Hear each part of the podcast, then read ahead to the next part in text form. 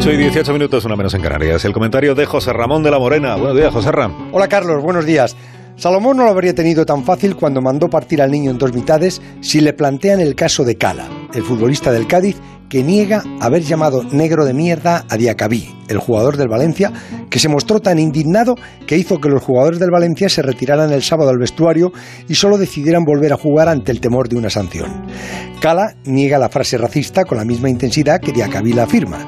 No hay testigos, nadie oyó nada, no hay imágenes ni pruebas sonoras en un estadio vacío donde todo se escucha ahora. ¿A quién creer?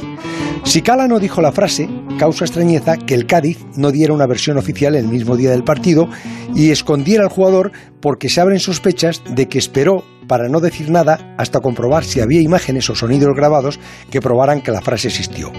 Ahora, cuando no han aparecido imágenes ni sonidos, van a comparecer hoy en rueda de prensa Cala acompañado de algún abogado o representante del club para denunciar a Diacabí por difamación. También podría ser. La picaresca del fútbol es histórica. Les vemos fingir agresiones con bastante frecuencia para poder conseguir una expulsión y Cala tenía una tarjeta amarilla. Bastaría que cualquier jugador de raza negra o gitana o cualquiera que fuese acusara a un rival de un insulto racista para suspender el partido. Sin pruebas, sin que lo haya escuchado nadie más que él, ¿cómo lo hacemos? ¿Qué diría Salomón?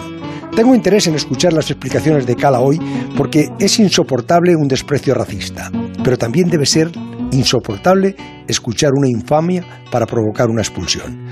No tengo la solución ni conozco la verdad, pero a nadie se le puede condenar sin una sola prueba ni un solo testigo. Son las 8 y 20, 7 y 20 en las Islas Canarias. Esto es Onda Cero.